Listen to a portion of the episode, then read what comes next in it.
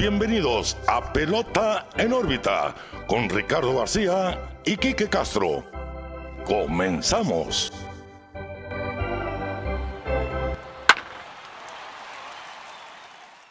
Hola, ¿qué tal amigos? Qué gusto saludarles. Bienvenidos a Pelota en órbita en un episodio más, ya el número 84. Los saluda como todos los lunes Ricardo García y también como todos los lunes estoy muy bien acompañado de mi amigo y su amigo Quique Castro. ¿Qué onda, Quique? ¿Cómo estás? Muy bien, Ricardo. Pelota en órbita 84. 84. Ahí va, ahí la llevamos. Hemos, hemos sido constantes. Eh, ahorita pues no hay mucho de qué hablar de la pelota actual. Seguimos sin novedad. Seguimos sin novedad. Eh, que no sepa de qué hablamos, pues escuchen el episodio 82.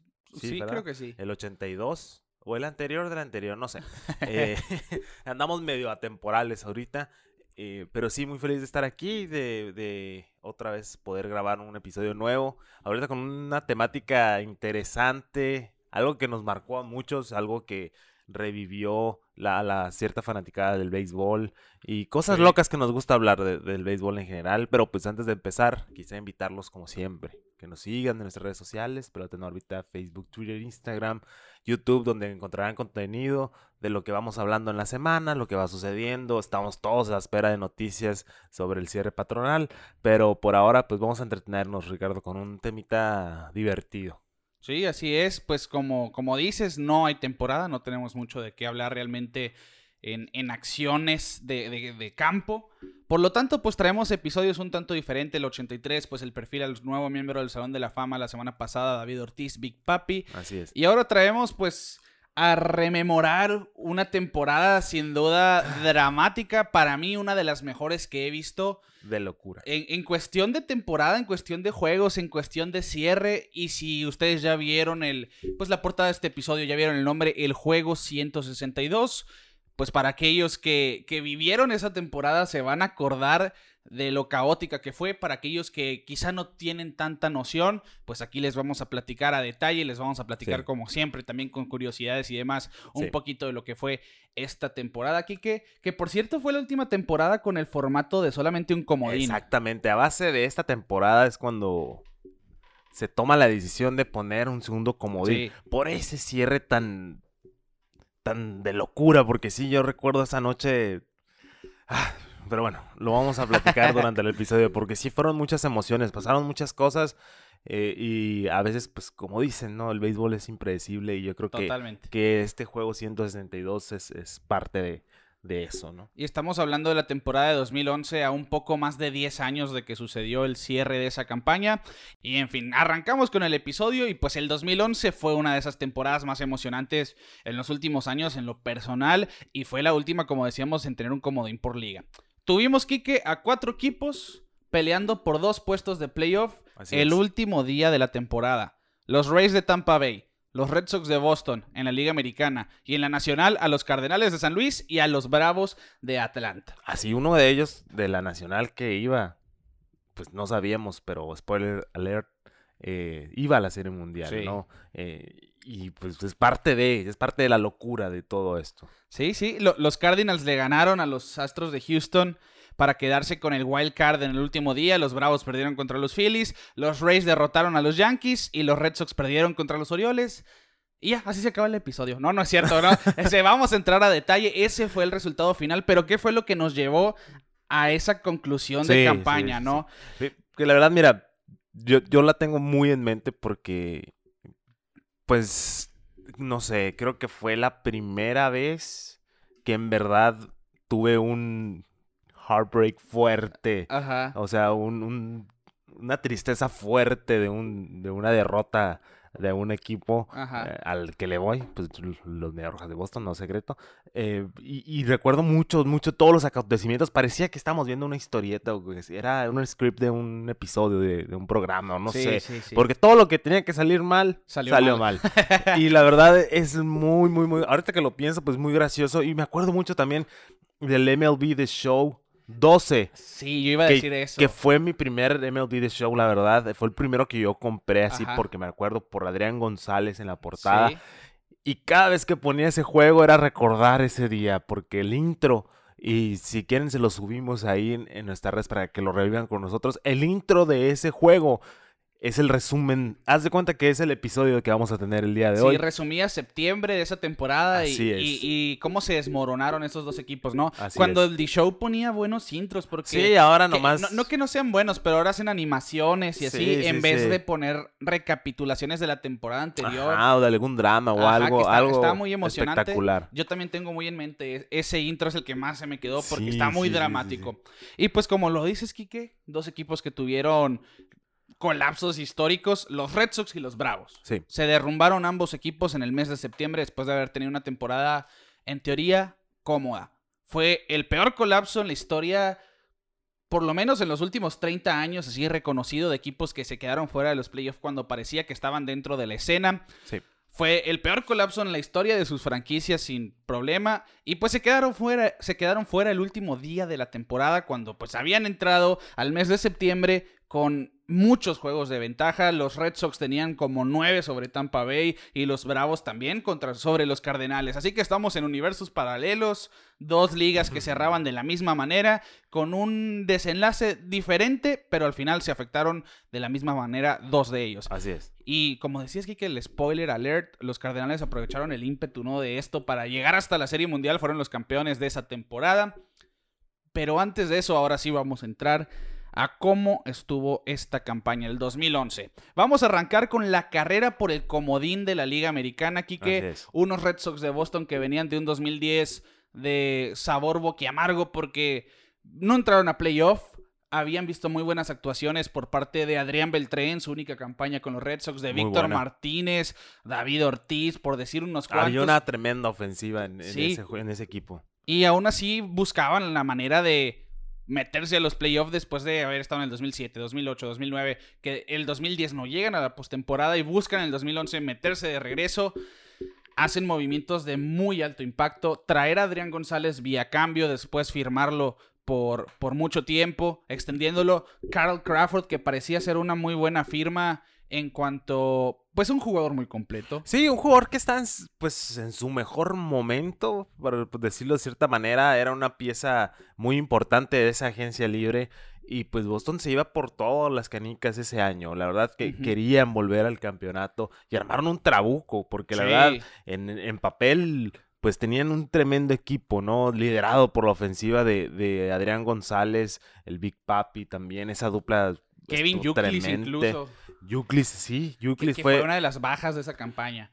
No, fue hasta la campaña siguiente, que no. No, fue en cuestión de lesiones. Ah, en cuestión de lesiones, sí, Ajá. sí, sí, sí. Sí, sí, claro, pero igual no te hacía tanta falta por, por Sí, el sí, guante de González. Tenían, teni- le sobraba bateo Jacoby Ellsbury, tuvo una temporada calibre MVP Exactamente, incluso. sí, sí, sí. Y- Llegaba Jaros Atalamaquia al equipo, Ajá. tenía a Marco Escútaro, eh, pues de picheo, pues estaban completísimos. John Lester con, con sus buenos tiempos. Josh Beckett tuvo Josh su mejor temporada Beckett, con Red Sox. Ahí año. estaba el patón Aceves, ahí se Sí. andaba colando entre, entre los abridores. Era un equipo muy completo en general y Papelbon pues era el cerrador en esos días, Ajá. ¿no? Era el cerrador clutch. Sí, Después de esa campaña del 2007 venía con toda la viada y pues Y, esa temporada tuvo muy buena campaña Sí, realmente. claro. Y más adelante vamos a entrar a detalle en ese sentido. Bobby Jenks también fue una de esas firmas que buscaba mejorar el bullpen de los Red Sox, que había sido uno de sus, de sus puntos débiles en años pasados.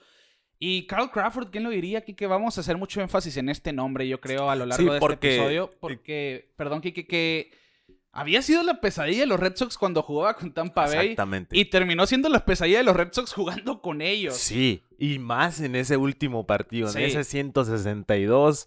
Yo creo que desde ese momento su carrera pues prácticamente Sí, se fue en esfumó, picada, ¿no? Se esfumó. Totalmente.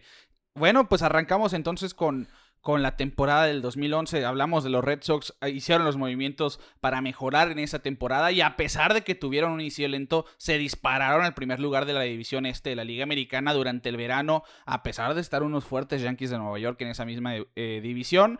Pero lentamente se fueron alejando del liderato del este de la Americana. Lesiones como el caso de Kevin Yukilis Sí. los empezaron a, a frenar un poco.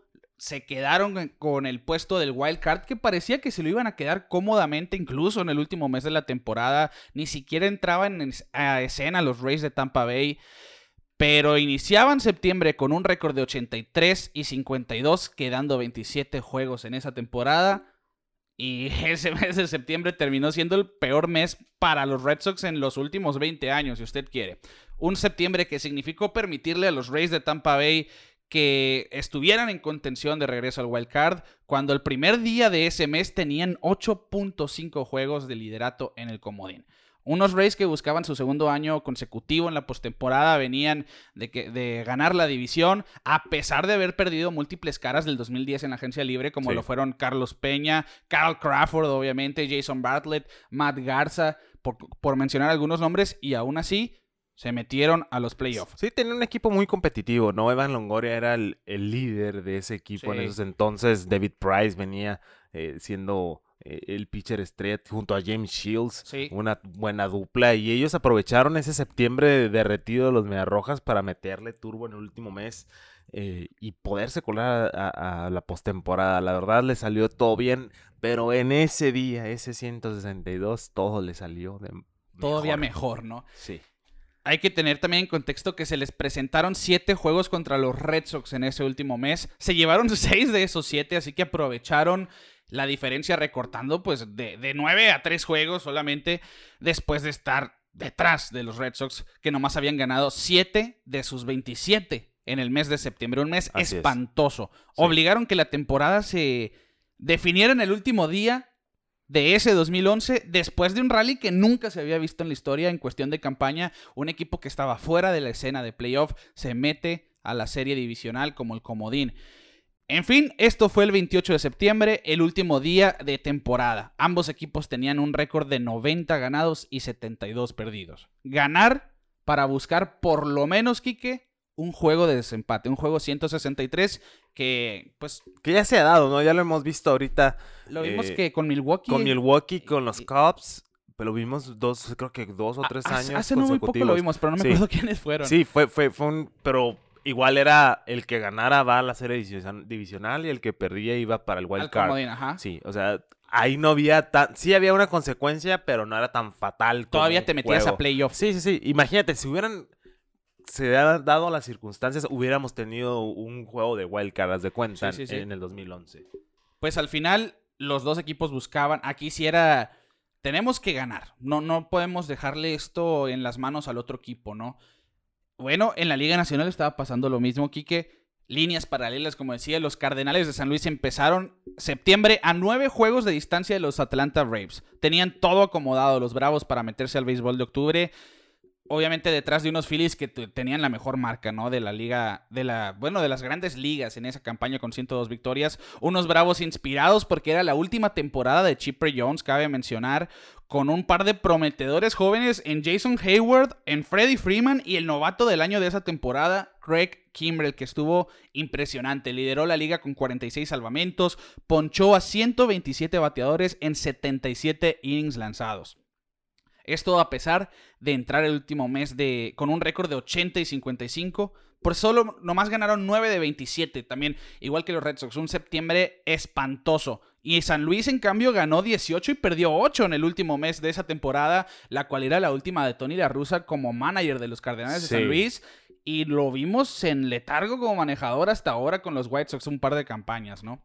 Sí, fue, fue el manager de los Cardenales. Yo creo que todo el mundo lo va a recordar así, como el manager de los Cardenales, porque ah, de hecho sí, mira, que nos esté viendo en YouTube, aquí tenemos un pequeño bubblehead, cuando era parte de la gerencia de los d con su perrillo ahí, ahí, quien lo quiera ver, pasen al YouTube, los invito.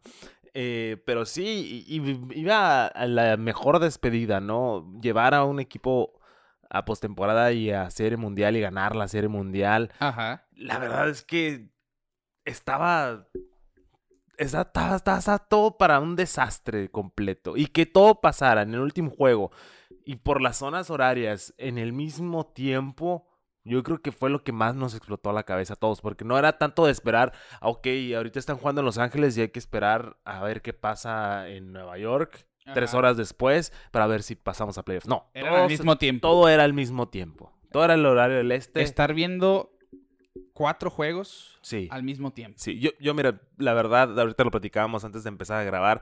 Yo me acuerdo mucho, en esos entonces no tenía la capacidad o la habilidad de conseguir un stream de los juegos. Aparte, no era tan fácil como ahora. Ajá. Eh, Y yo recuerdo tener la aplicación de, de la MLB Ajá. y tener acceso al, al audio del juego. Y yo me acuerdo verlo, estar escuchando el de los Red Sox y, y estar emocionado de que, ok, ok, ahí van, ahí van, ahí van. Están... Porque empezaron perdiendo y luego empatan y se va ahí el juego eh, a la casi a extra innings y se, se van a la derrota, spoiler alert. Se van a la derrota y me paso al siguiente juego que es el Yankees Tampa y te lo juro que en unos minutos, pum, se terminó. Sí, en cuanto, en cuanto le cambiabas al de los Red Sox, estaba por acabarse el de Tampa Bay. Yo me acuerdo porque Sí. también, yo sí lo estaba viendo en la tele. En cuanto se acabó el de Red Sox, dije, voy, voy a ver el de los Tampa Bay Rays. Y lo cambié y fue el momento que más adelante les vamos a platicar. Así es. Nos mantenemos en la Liga Nacional. Los Cardenales de San Luis no solo estaban peleando un puesto de playoffs, sino que estaban peleando la división también con los cerveceros de Milwaukee, después de que los Rojos de Cincinnati, que eran los grandes favoritos de la central de la Liga Nacional, habían tenido un derrumbe fatal. Eventualmente los Cardenales quedaron fuera de la carrera por la división, pero estaban peleando el wild card después de que Milwaukee amarró la división central. San Luis había reforzado su lineup con alguien que muchas veces se nos olvida, Lance Bergman, el Big Puma. Sí, un, un- jugador un poquito underrated, ¿no? Siento Sí. que fue parte de varios equipos que hicieron mucho ruido. Fue de los mejores bateadores de Astros durante los 2000, sin Sí. duda. Fue. e- Esa temporada del 2011 fue su. De hecho, fue su última buena campaña. Fue. Fue al star en esa temporada. Fue una máquina en los playoffs. Fue una máquina en la temporada regular.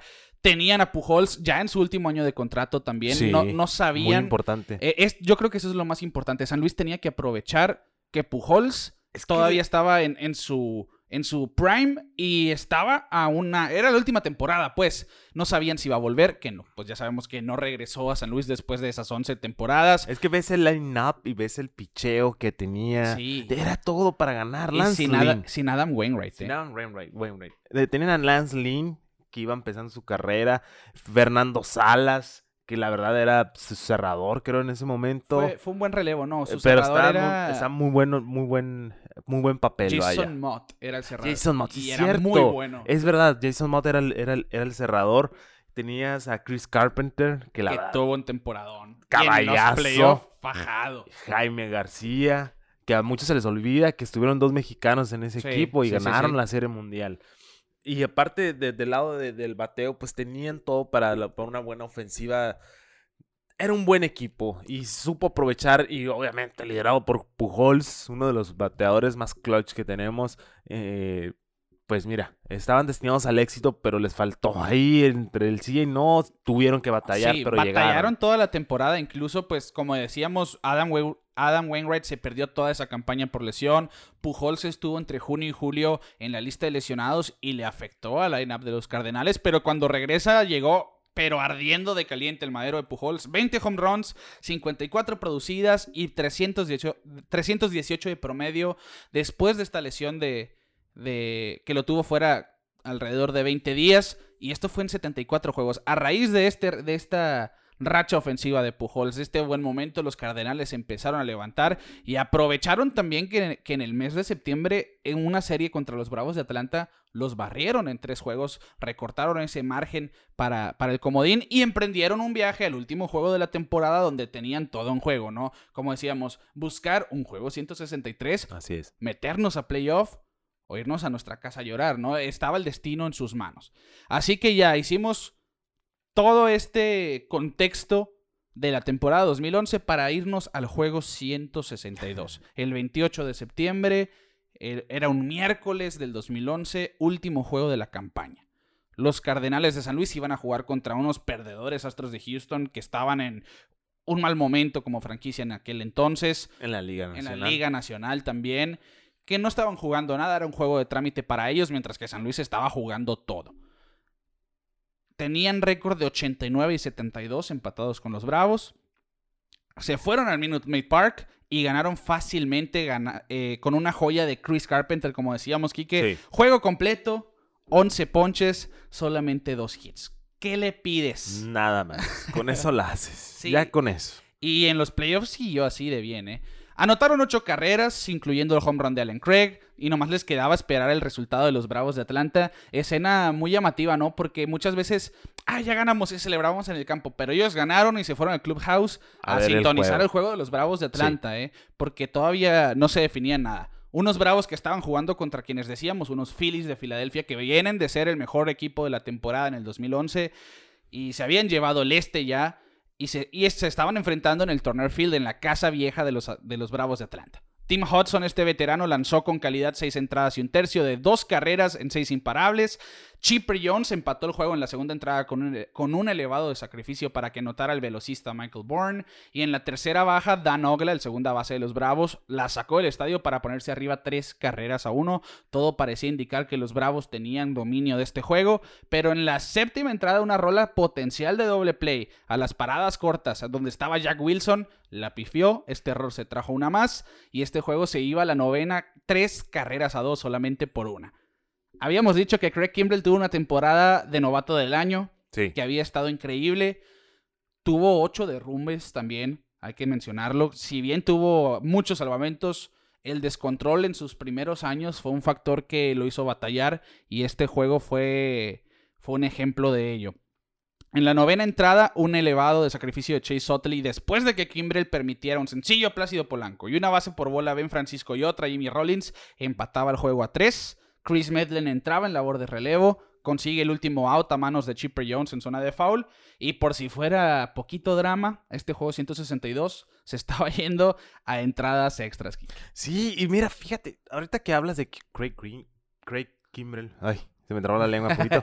eh, se me hace muy raro que tengamos tantas historias de Kimbrell derritiéndose en el último momento, tener un meltdown malo. Lo vimos en el 2018 con los Red Sox, que tuvo una temporada increíble, pero en el playoff se fue para abajo. Se le estaba acabando la gasolina. Igual con como lo que dices tú con el control. Pero ese equipo de Phillies pues venía de, de, ganar varias series mundiales, esa base, ¿no? Sí, 2008 ganaron, 2009 llegaron a Llegaron a semana contra Yankees, pero era un buen equipo, fue contendiente bastante tiempo ese equipo de Phillies, que la verdad me gustaba mucho.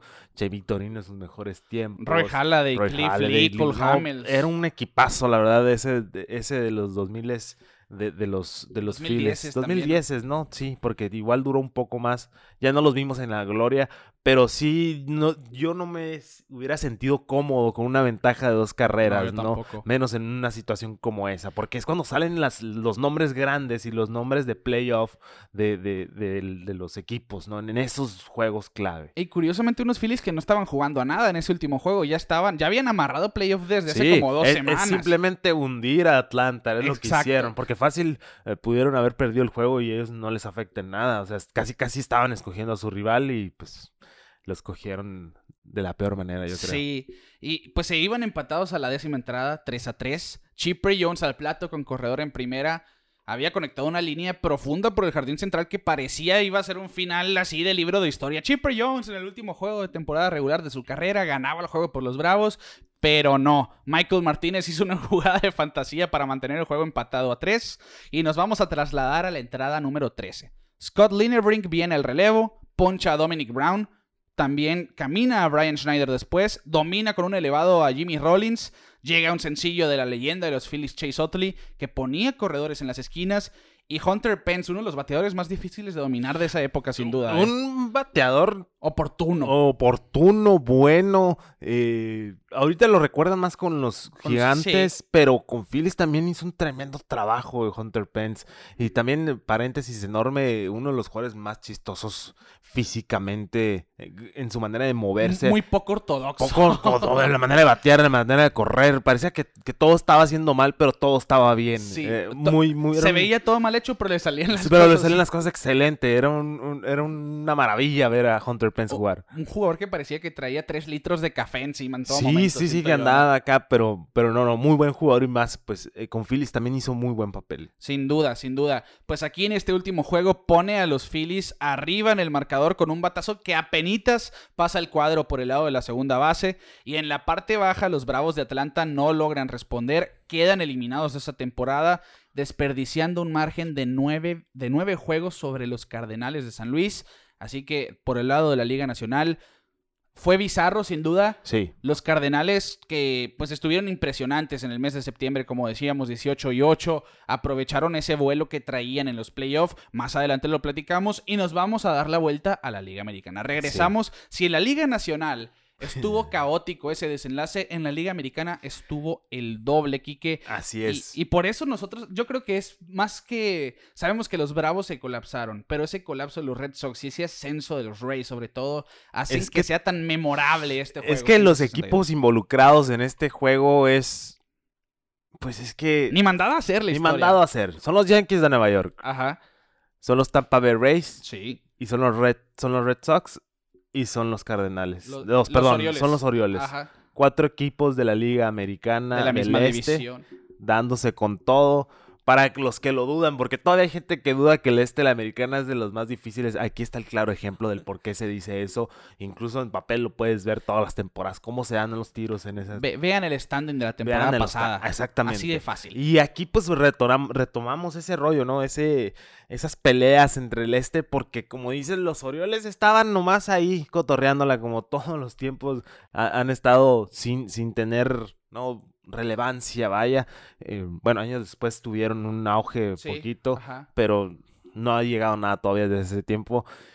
Van contra unos Red Sox con una alineación muy fuerte que te puede sacar el juego fácil, fácil. No existía ventaja cómoda. No, no, claro que no. Y del otro lado nos vamos con unos Yankees de Nueva York muy duros. Ya estaban en playoff también. Ya estaban en playoff, ya tenían el playoff en la cintura. Un equipo que venía a dos años de ganar la Serie Mundial. Eh, y unos Tampa Bay Rays que también ya lo dijimos, sólido, un buen equipo, un, buen- un equipo de Tampa Bay, bien establecido, pero que tampoco te podía dar tanto miedo, entre comillas. Se- Seguía siendo un equipo chico. Sí, eh, un equipo chico, sí. O sea, como siempre se ha manejado y van contra los Yankees de Nueva York, que en esos, en esos tiempos tenían una ofensiva tremenda, ¿no? Que sí, sobre, a destacar que llegaba Curtis Granderson en esa campaña, que Sí. tuvo como 48 cuadrangulares, seguía pues aún Derek Jeter, Mark, Mark Teixeira, Nick Switcher, ese, ese núcleo de los Yankees que estuvo durante esa, durante esa generación. Y casándonos con el juego de los Red Sox primero, Kike, sí, sí. Jugaban contra los Orioles en Camden Yards, en la casa de Baltimore. No tenían nada en juego los Orioles, pero podían arruinarle la fiesta a los Boston Red Sox. Tuvieron una temporada perdedora y buscaban, pues, hacer que el derrumbe histórico de, de Boston se hiciera realidad en este último juego 162. Así es. Y tenías a la leyenda, al gran John Lester para cerrar ese esa temporada, para asegurar el playoff, Ajá. para irte cómodo, ¿no? Eh, una alineación muy buena, Ellsbury, Pedroya, Dor- Ortiz, Adrián González. Ya con eso Ya, ya está de pensar. ya está de pensarse de que este, este, este juego está ganado. Muchos pudieron haber dicho eso en el momento, pero oh, sorpresa. Oh, sorpresa. Sí, sin duda, pues en, en papel todo parecía que le favorecía a los Red Sox, al final no fue así. John Lester lanzó con calidad seis entradas de dos carreras, las cuales llegaron en el home run de JJ Hardy en el tercer episodio. El juego después en la cuarta se empata tras un balk de Alfredo Simón, anotaba Marcos Cútaro, y en la quinta Dustin Pedroya Laser Show la sacó de órbita para darle la ventaja a Boston tres carreras a dos. En la séptima entrada el juego se retrasó por lluvia una hora y media aproximadamente. Sí. Los jugadores sintonizaron el juego de Tampa Bay Yankees que iba 5-0 a favor en, el momen- en ese momento a favor de los Yankees. Llega el home run de Andrew Jones, se pone 6-0. Parecía que por lo menos iban, si perdían y perdía Tampa Bay, iba a haber un juego 163. Así es. Si ganaba, si perdía también Boston, iba a haber. Bueno, sí, si perdían los dos, había juego 163. Si ganaban los dos, había juego 163. Tenía que ganar Boston y perder Tampa. En ese momento, Boston iba ganando, Tampa iba perdiendo. Sí. Así que pasa esa hora y media de- del retraso por lluvia. Vuelven después de sintonizar el juego y estar un poco más relajados quizá. Y se reanuda el juego. Boston ganaba 3 a 2 en la novena entrada. Los mismos Red Sox que tenían un récord Kike de 77 ganados y 0 perdidos. Después de ganar después de 8 entradas de juego. 77 y 0 después de ir ganando en 8 entradas. Viene Jonathan Papelbon, que había estado también fenomenal, fenomenal en esa campaña. Solamente había tenido dos rescates fallidos en 33 oportunidades. Uno de ellos, signifique lo que signifique, había sido contra los Orioles de Baltimore. pero había estado excelente en esa campaña. Y arrancó excelente también la novena entrada. Ponchó a Adam Jones y después ponchó a Mark Reynolds. Llega Chris Davis cuando todavía era bueno este zurdo de poder, conecta un doble y le siguió Nolan Raymond con un picheo bastante cómodo también, con un doble por regla al jardín derecho y se empataban las cosas a tres. Y llegó el tercer blown save de Jonathan Papelbon en esa campaña. Y después viene la caja de bateo Robert Andino, un jugador que pasa desapercibido, nunca fue un gran pelotero, era banca de los Orioles incluso pero él tenía la misión de... Hacer contacto. Sí, de aguarle la fiesta Sí. a los Red Sox también. Sí. Conecta una línea al jardín izquierdo. Parecía en- atrapable para Carl Estaba en el rango, bueno, Sí. parecía estar en el rango de Carl Crawford. ¿Por qué? Porque pues Crawford tenía esa habilidad Era muy buen guante, Carl de tener un tremendo guante y tener una tremenda velocidad, ¿no? Entonces yo creo que eso es el por qué ves la imagen y te quedas a nada. Sa- sabes que no hizo lo que debió de hacer. No. Simplemente. Porque No. ves, sale el batazo. Da un paso para se atrás. siente que sale tarde por el batazo. Sí. Se barre en vez de tirarse de frente, de, de tener un poco más de extensión. Y la pelota le pica a pulgadas del guante. A nada. A nada. A nada. Y yo ah, uh, Y Nolan estoy Raymond, un Vietnam ahorita. Nolan Raymond no era el corredor más rápido. No. Acabe de destacar. Con No, dos outs salió al contacto también. Pero el tiro de Carl Crawford fue, como decimos, un churrito. Sí, le faltó una galletita, dirían por ahí en la panadera, de, para llegar a home. La verdad, no, no. Es que sí, como te digo, yo lo escuché, pero ya cuando vi la acción, vi todo, no. No puede ser, Sí, no sí. puede ser. Sí, es una jugada que Carl Crawford debió haber hecho. No fue así. No la atrapó, no sacó en home y los Orioles se llevaron la victoria cuatro carreras a tres. Los Red Sox quedaban pues en manos de Tampa Bay y los Yankees para ver si seguían vivos en esa campaña. Y, y Y- mira, depender de tu, Sí, depender de tu rival. de tu rival. Acérrimo, ¿no? De los Yankees. Que yo creo que es parte de, ¿no? O al menos como a los fanáticos de los Mediarrojas se les queda el... Ah, lo hicieron adrede. Y, también desde el 2008 aproximadamente, desde que los Tampa Bay Rays dejaron de ser los Devil Rays, empezaron a ser una franquicia un poco más ganadora, pero también con más competitividad con los Ah, Red claro, Siento que ya existe claro. Una rivalidad también Sí, sí, pues ya, ya veíamos el, implícita con Boston. peleas ahí, yo me acuerdo, eh, James Shields contra Coco Crisp, o sea, ya veíamos oh, ya un y, duelo. y hasta la fecha son unos agarrones, lo Sí, vimos en los playoffs pasados, ¿no? Sí, o sea, ha sido muy bueno para el béisbol que Tampa haya cambiado el nombre, porque sí, no, a base desde que cambiaron el nombre de, de Devil Rays que a mí, no me, solo a mí no me disgustaba, pero... no, no, no, no, de Pero hecho, de- desde que es la era de Longoria, de incluso Sí. que más adelante, eh, en unos minutitos lo vamos a abarcar. sí. No me quiero desviar. Andino, decíamos, un jugador no tuvo mucha, mucho protagonismo en su carrera. Ese batazo fue uno de sus momentos de, de bastante relevancia.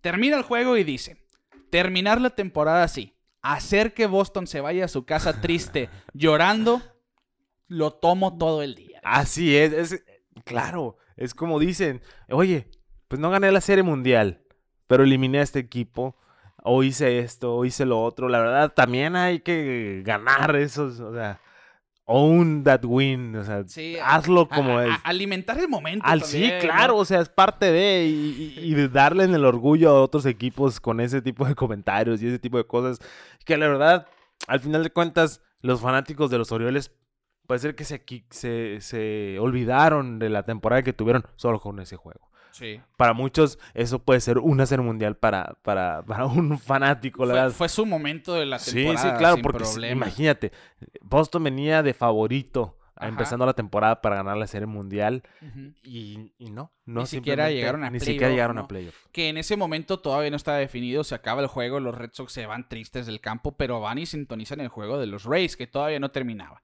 Así que acaba el juego de los Red Sox. Las cosas en Tampa ya se habían puesto bastante interesantes, Quique. La cosa estaba cómoda para Nueva York. Sí, iban ganando 7 a 0 tras caerle encima a David Price con 6 carreras y después a Juan Cruz con home run también. Mark Teixeira y Andrew Jones se habían ido para las tablas. Una gran salida del bullpen. Cabe destacar esto.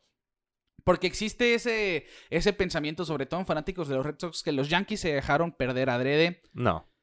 Joe Girardi había cantado desde el día anterior. Mañana, último juego de la temporada, vamos con el bullpen, vamos con pitchers que principalmente no van a ir a la postemporada. Vimos a un joven Delin Betances, por ejemplo. Sí. Vimos un juego de bullpen por parte de los Yankees. Iban ganando cómodamente, no tenían nada que perder. No iban a arriesgar a su picheo abridor de la serie divisional por nada del mundo. Así que vimos relevistas por nueve entradas que terminaron siendo eh, 12 al final.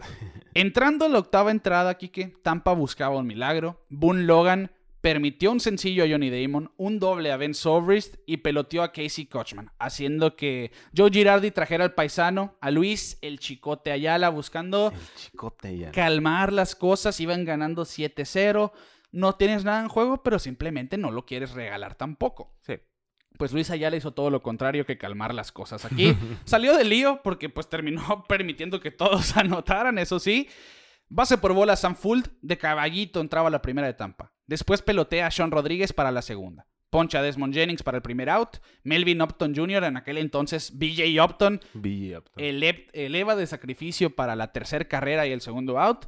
Y esto traía a Evan Longoria a home, quien conectó un home run de tres carreras por el jardín izquierdo y ponía las cosas siete carreras a seis. El juego ya se había puesto muy, muy dramático. Estaba todo listo, todo estaba sobre la mesa ya. Sí, y, y nos vamos a la novena entrada aquí que Ben Sobrist, Casey Kochman son dominados. Ya tenemos dos outs. Tampa Bay está un out de irse a un juego de desempate. Y aquí es cuando vemos que Joe Maddon sabe cosas. Así, así lo vamos a decir. Joe Maddon sabe muchas cosas. ¿eh? Llama a Dan Johnson de la banca para que batee por Sam Fuld. Un Johnson que solo había participado en 30 juegos ese año. Había bateado un home run y producido tres carreras con un promedio espantoso de 108. Es decir, no había hecho nada por los Reyes en esa campaña. Enfrentaba a Corey Wade, conteo de 2 y 2 con dos outs. Estaban a un strike de jugar ese juego de desempate. Wade lanza. Johnson se enredó con ella y puso la pelota contra la butaca número 10 de la sección del jardín derecho para empatar las cosas a 7. Quique, Tenemos juego nuevo. Sí, se- empatados. Iban perdiendo 7 a 0.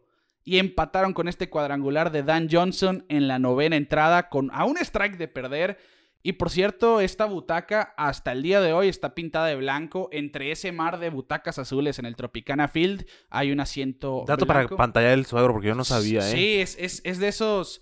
De esos atractivos poco conocidos Sí. de un estadio tan feo también como Sí, un- el Un Tropicana estadio odiado, yo creo, por, por todo el mundo, porque sí, jugadores y fanáticos no les gusta el estadio Tropicana Field, pero bueno, El- pero yo el- no sabía el dato ese. Sí, el, el asiento número 10 de la sección del poste del jardín derecho está pintado de blanco entre puras butacas azules. Y por eso digo yo, Joe Madden sabía cosas. Joe Madden sabía, Joe Madden sabía cosas porque metió un bateador mediocre. Y terminó conectando home run. Sam Fuld no es, Es- un hombre de poder. Él necesitaba un buen swing solamente. Dan Johnson tuvo el mejor swing de su carrera en ese momento. Eso es lo que me gusta de, de, de Madden. Yo creo que es esa mente brillante de béisbol que te va a sacar cosas que, te, que está haciendo este... Ve el equipo que tenían los Rays, que sa- ahora sabemos que son muchos jugadores buenos, pero en aquel sí, entonces el- eran puras. No, nadie era una figura. Con el tiempo vimos a ese equipo joven convertirse en puras estrellas Y gracias de a alto Madden, calibre. ¿no? Los, Sí, hizo, no, los claro. hizo congeniar a todos. Los Eh, hizo pa- jugar muy bien. Sí, sí, y el desarrollo de jugadores estuvo muy bueno en esa temporada. Llegaron lejos, sí, pero mira. ah, Pues nos vamos empatados, Kike. Nos vamos a la entrada número 12 después de tres sin acción alguna. Y venía Evan Longoria al plato otra vez. Y decíamos, Longoria, quien reestructuró esta franquicia jugando la tercera base. Longoria en ese entonces tenía menos de 26 años. Ya era la cara de los Rays desde que llegó en el 2008. Fue el primer novato del año en la historia de la organización. Y desde su llegada los Rays habían mejorado, pero bastante. Llegaron por Sí. primera vez a playoff, ganaron por primera vez a playoff, llegaron a la Serie Mundial por primera vez en la historia de playoff de la organización. A pesar de que Evan Longoria en, en esa Serie Mundial desapareció, por decirlo de alguna manera, se ganó el respeto de la organización y para mí sigue siendo el mejor rey en jugar. Sí, igual. eh, ahorita, pues ya lleva años sin estar en Tampa, pero quieras o no, es el jugador franquicia Sí. de Tampa Bay, sí o sí, porque eh, en su momento Carl Crawford lo fue, pero yo siento que. No sé, Longoria fue un punto y aparte. Es en que Tampa. simplemente Crawford jugó desde el 2002 hasta el 2010 con Tampa. Sí. Longoria desde que llegó empezaron a ganar los Rays. Sí, Así sí. de fácil. Y po- por, eso es el jugador que reestructuró esa franquicia, a mi punto de vista. Es el Y que- va a ser recordado en esa Sí, franquicia. e- es la cara que hizo el cambio en Tampa Bay. Sí. 2000 2011, esta temporada, su cuarta campaña fue la primera donde tuvo un pasito hacia atrás después de sus primeras tres donde se seguía superando tres años excelentes, pero en 2011 las lesiones que tuvo a lo largo de la campaña se hicieron notar en sus numeritos ofensivos. Y aún así, la cara de los Reyes podía pegar dos batazos oportunos y ser clave en esta temporada otra vez. Nos vamos a la, la entrada número 12, su parte baja. Cuenta de 2 y 2 con un out contra Scott Proctor.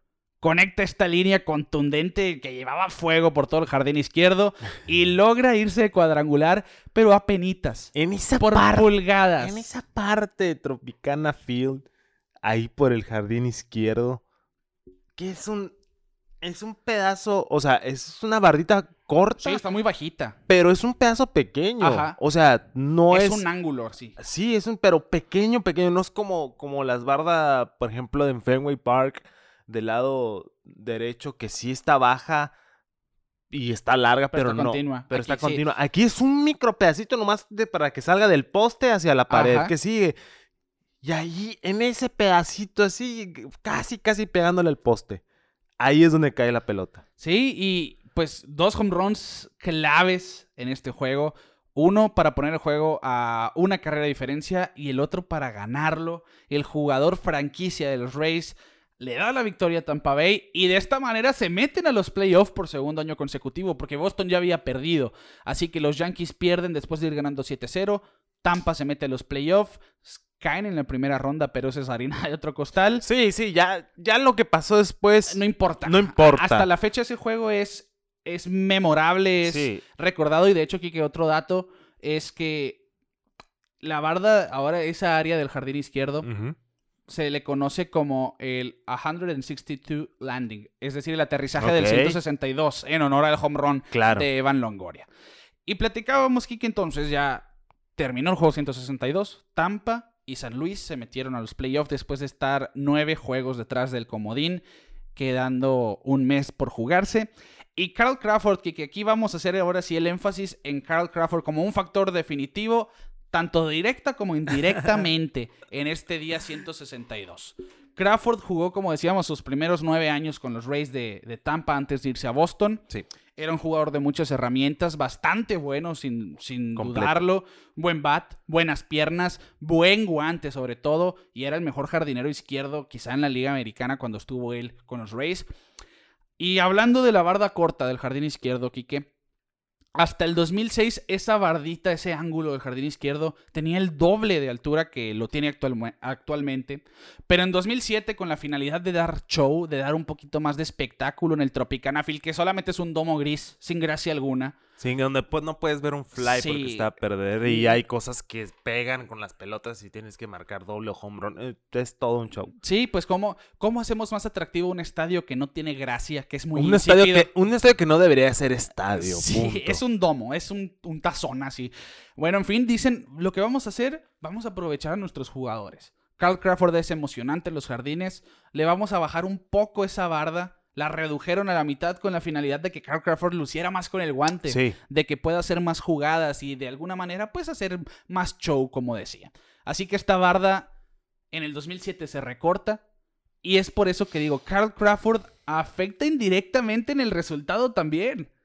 Porque de no ser por eso, esa barda se queda con el doble de altura y ese batazo de Longoria no se va. Y quién sabe, el hubiera no existe, pero quién sabe qué hubiese pasado si esa barda tuviera la altura antigua.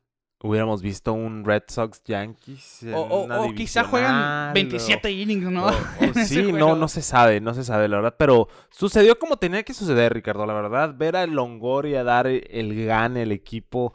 eh, yo creo que e- eso es lo, lo bonito, lo bonito. Y más por lo que te digo, el matchup de los cuatro eh, equipos del, De de la este, de la sí. americana, el drama. eh, pues obviamente a los fanáticos de los Red Sox les dolió más ver que Tampa gana ante unos Yankees tremendos y obviamente iban a decir que se dejaron ganar y unos Orioles que la verdad de eso yo creo que es lo que le da la salecita a todo ese asunto. Unos Orioles que no pudieron haber ido sin meter las manos, pues, pero, sí, sí, sí. pero es parte de la competencia y es lo que me gusta y es, Es, lo la que, integridad es la también, integridad ¿no? del juego, claro, o sea, no, no porque yo ya estoy fuera te voy a dejar pasar fácil, ¿no? Y, y, y es lo que me gusta, es lo que platicábamos en el 2020 de los Marlins, que también fue una historia parecida, que se colaron a playoffs y eliminan a los Cubs y llegan y nada, que igual no hicieron nada al final, pero con esa serie ya es como que, wow, vimos a un equipo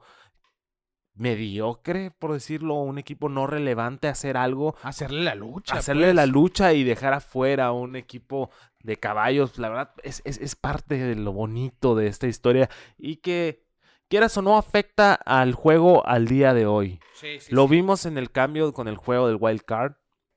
Los vamos, estamos viendo ahorita 2022 eh, en, en, el, en el CBA, en el agreement del CBA, Ajá, el pacto laboral. el pacto laboral que quieren abrir los playoffs. Expandirlos. Expandirlos. Que- vamos es para parte- allá, Es parte de lo que vamos a ver, ¿no? Ajá, sí. Pues al final, la recapitulación de lo que siguió después del juego 162, el día más emocionante en las últimas temporadas para cerrar una campaña. Los Cardenales ganaron la serie divisional contra unos Phillies, podríamos decir que en venganza de, de los Bravos de Atlanta. Así es. Ganan 4 a 2 en la serie de campeonato contra los cerveceros de Milwaukee. Vimos a un Albert Pujols en esos playoffs siendo sumamente clutch, de- despidiéndose con anillo de San Luis. Y pues ganan la serie mundial contra unos Rangers de Texas que la perdían por año consecutivo. La, para mí la mejor serie mundial de los últimos años. Sí. Esa, esa con de- Muy dramática. sí, esa de Cardenales contra Rangers, el home run de David Freeze que pasó. Ese flycito ¿no? Nelson Cruz. Eh, bueno, sí, que se perdió con. Que igual, es sin duda. lo- Los Cardenales traían todo el vuelo de la sí, claro, ¿no? claro, claro, claro. Y por el otro lado, los Reyes cayeron en la primera serie contra Texas. Por eso decíamos, bueno, ya, el, el haber entrado a playoff de esa manera significaba todo, ¿no? Para, Sí. tan- para Tampa Bay.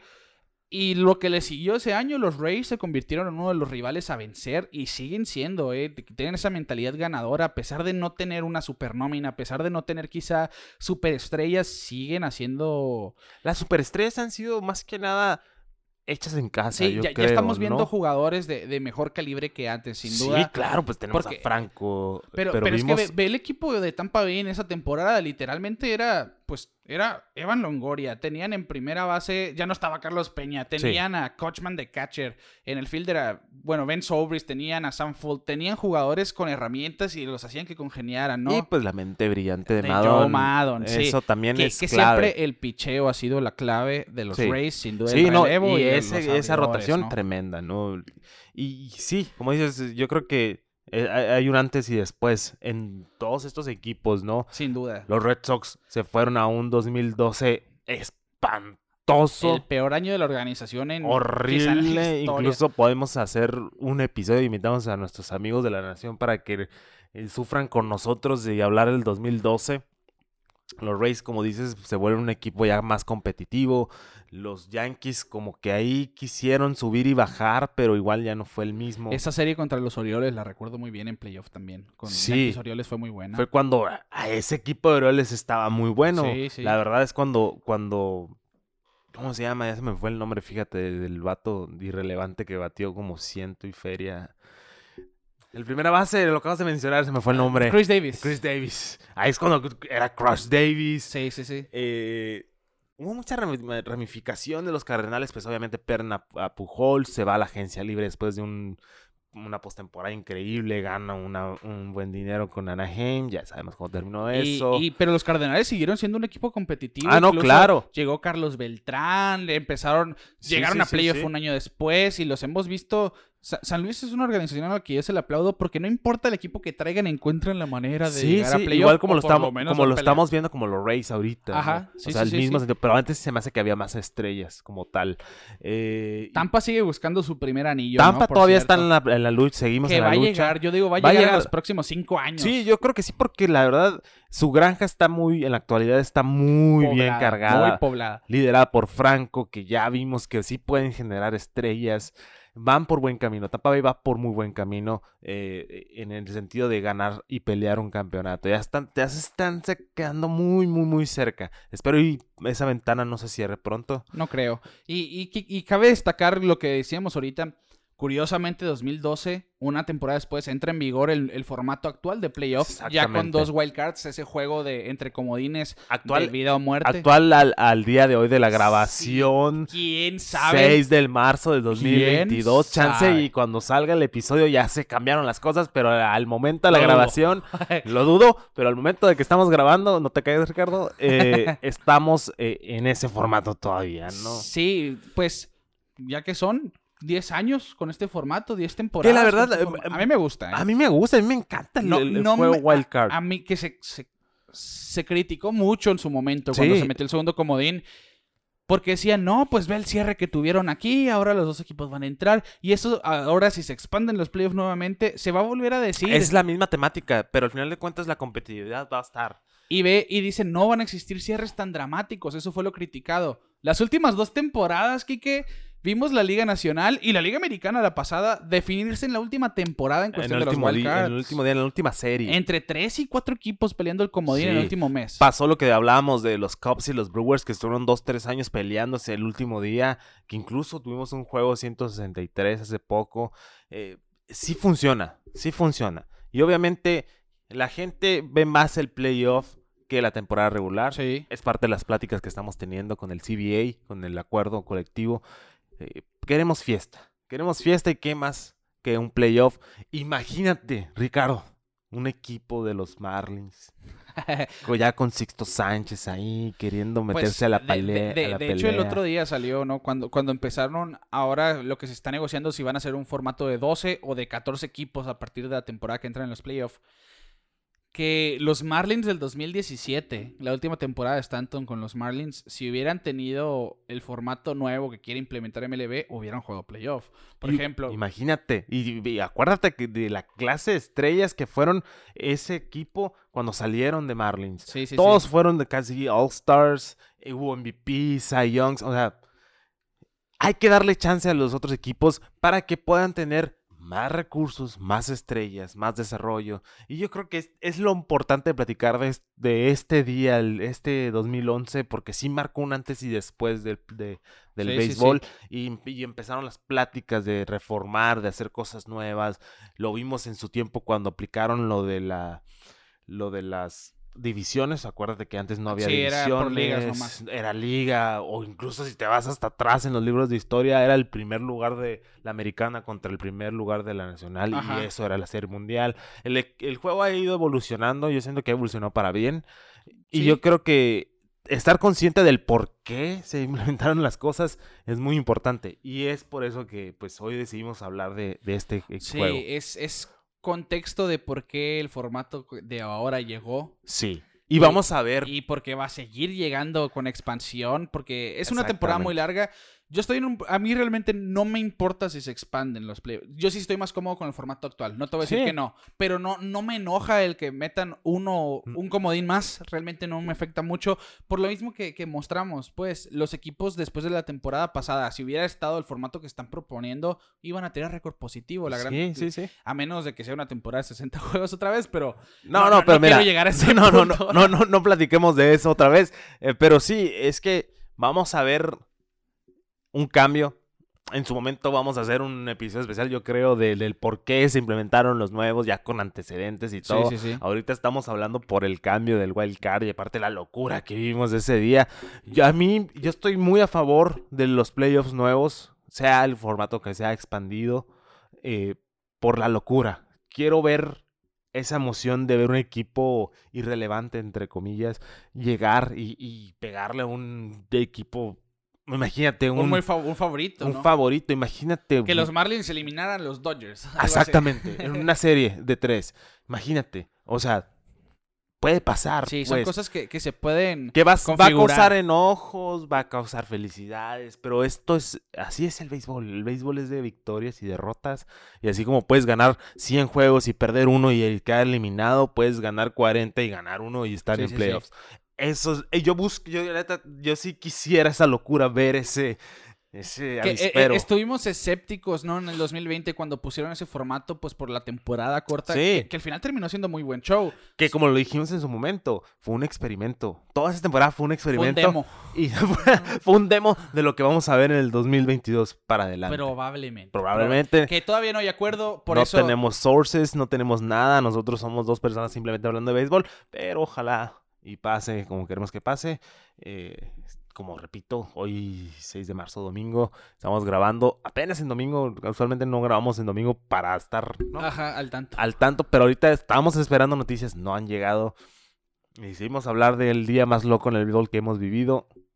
Porque pues vamos a tener más días más locos. Y, y curiosamente, Kike, ¿no? En, en la primera temporada donde hay dos comodines, en la Liga Nacional se enfrentan los Bravos de Atlanta y los Cardenales de San Luis, que son los protagonistas de la temporada anterior, ¿no? Así es. Ganó San Luis 1 a 0, el drama de aquel infield flight que capturaron en, el- en los jardines. Sí, que es que es el... de- ay, Desde sí. que llegó el formato llegó haciendo ruido. Sí, Ah, claro, y empezaron los pros y los contras y los enojados y los felices, pero pero bueno, eh, así es este juego, por eso lo queremos mucho, por eso lo amamos Y la lo mayoría, extrañamos mucho. y lo extrañamos mucho. Queremos temporada, por favor, pónganse las pilas y pues yo creo que que platicar de esto pues trae muchas memorias, mucho sentimiento, pero me da felicidad ¿Cuán- saber ¿Cuántos saber- años tenías en el 2011, Kike? 2011 tenía 20.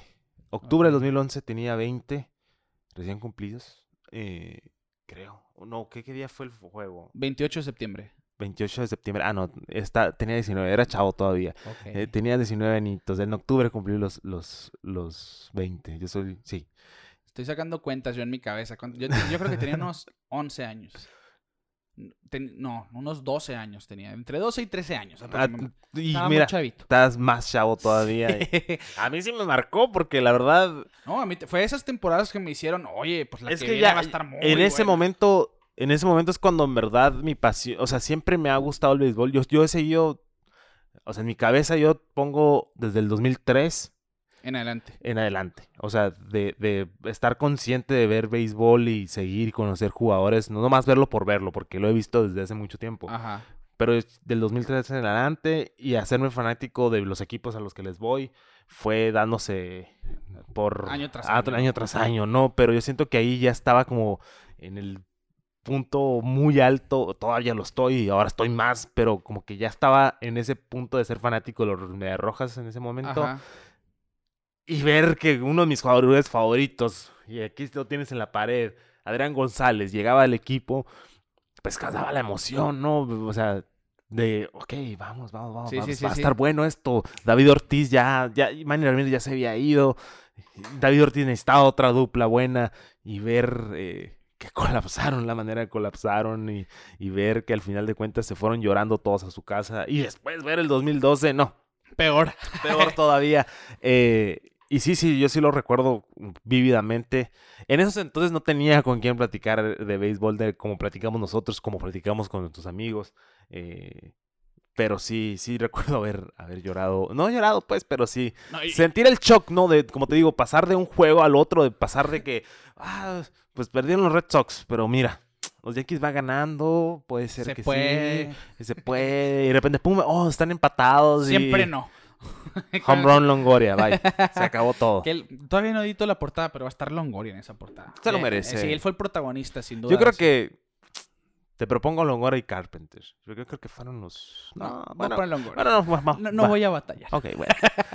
Conste, yo Eh, quería, sí, yo quería hacer, supuso. hacer la de las dos. El Rick se enojó. bueno, pues Kike, qué, qué buen episodio, de veras. Me gusta, sobre todo porque es reciente esta historia. Sí. Siento que, que se, Bueno. no se ha platicado. Reciente, Hace 10 años es historia reciente, pues. pero hay gente que, que Que no. no, la conoció. Imagínate, tú tenías 11 años. Sí. Sí, sí. O, Fue, o fue- 12 años. fue de las primeras temporadas que sí veía el béisbol a diario. Sí, imagínate. Y ahorita yo creo que ya hay fanáticos que no, no, no lo recuerdan Eran o no ocasionales. lo vivieron. Sí, sí, sí. Pues para eso se hizo, se hizo este episodio, para recordarlo y para aquellos que no lo conocían, lo conozcan. Les recomiendo que busquen highlights, es- busquen videos de esa temporada, busquen videos de ese día. Sobre todo. Porque la verdad, yo prometo, probablemente eh, lunes que sale este episodio, para la Sí. tarde subir el intro del D-Show. sí para empezar. Yo creo que con eso Eh, porque es que sí, como dices, era.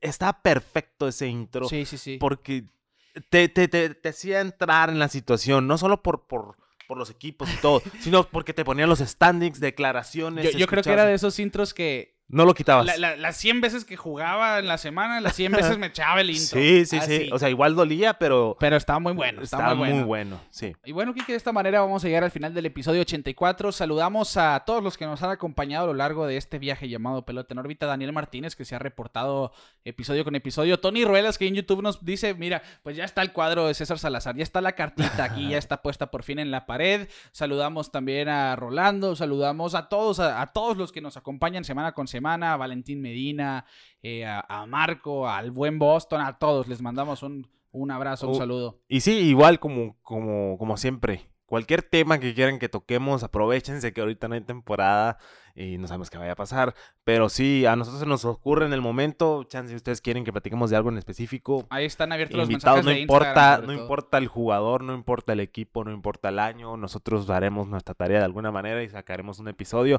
El chiste es que pues sea mutuo y, y, Sí, y sobre- aprender cosas nuevas, porque si quieres o no, cada capítulo se aprende algo nuevo. Sí, sin duda. Y así que están abiertos, ya saben, nuestros mensajes, sobre todo en Instagram, que es donde es más fácil quizá checarlos en el momento. Eh, los invitamos a que comenten, que interactúen con nosotros en todas las redes sociales. Pelota en órbita en Facebook, Instagram, Twitter, YouTube. Suscríbanse a nuestro canal de YouTube. Ya estamos cerca a los 200 suscriptores. Ya, está- ya saben que pues está el formato eh, audiovisual ahí, como lo hacemos en Spotify también. Cual sea su preferencia, pues síganos en todas las plataformas de audio digital. Donde en- gusten, En donde nuestras gusten. redes sociales y nos van a encontrar como pelota en órbita en todas partes. Así, Así que. Quique, a nombre, a tu nombre, un servidor Ricardo García, les decimos el juego 162 fue de lo más emocionante en la historia y nosotros nos vemos fuera de órbita.